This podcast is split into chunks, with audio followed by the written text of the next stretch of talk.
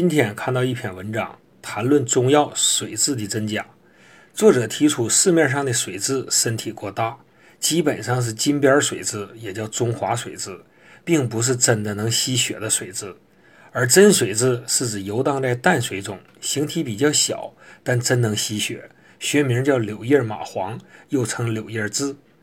作者的观点勾起了我的回忆，小时候在湖边玩，发现钉在身上的活水蛭还赶不上现在干水蛭的三分之一，真怪不得业内前辈们大呼中医将亡于中药。水蛭的功效目前被中西医普遍公认，中成药也有很多，例如竹鱼通脉胶囊。